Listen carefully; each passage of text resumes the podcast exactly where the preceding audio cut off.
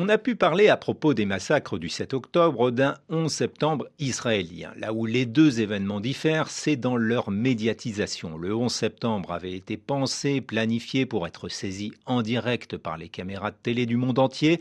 Les massacres en Israël semblent avoir été pensés pour les réseaux sociaux à travers plein de vidéos qui arrivent sans filtre qu'elles soient tournées par le Hamas ou par les soldats israéliens découvrant les charniers, ce sont là des images qui provoquent sidération et horreur auprès de la population israélienne et au-delà. La transformation de Twitter en X a aussi compté. Sous la férule d'Elon Musk, X s'est amputé d'une bonne part de ses modérateurs, a cessé d'être le lieu de débat de l'information pour devenir une foire aux opinions et à la désinformation.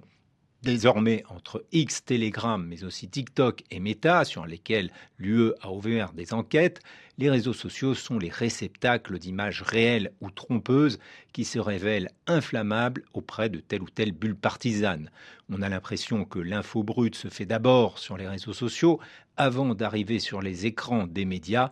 La chaîne israélienne I24 a d'ailleurs changé ses habitudes en montrant des images de cadavres afin de donner la pleine mesure des massacres, mais aussi sans doute pour ne pas être en reste par rapport à l'émotion suscitée sur les réseaux.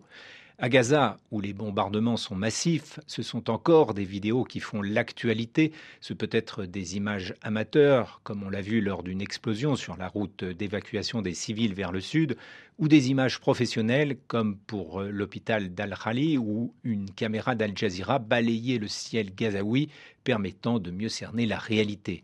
Ce qui est frappant, c'est qu'avant même de connaître les faits, chaque sociosphère s'emparait de ces images pour servir sa cause et incriminer la partie adverse. Il reste ensuite aux journalistes à tenter de démêler le vrai du faux, et là encore, les images se révèlent d'autant plus précieuses que les rédactions n'ont pour l'heure pas pu envoyer de reporters sur place à Gaza. Pour l'hôpital, c'est en analysant des vidéos, en les authentifiant, que les médias occidentaux privilégient désormais un tir défaillant depuis Gaza plutôt qu'un bombardement israélien. Pourtant, il ne faut pas oublier ce que les anglo-saxons appellent the big picture, la vue d'ensemble. Elle permet de comprendre que les bombardements israéliens frappent des civils pour les forcer à évacuer, même si cela passe autant par les mots que par les images.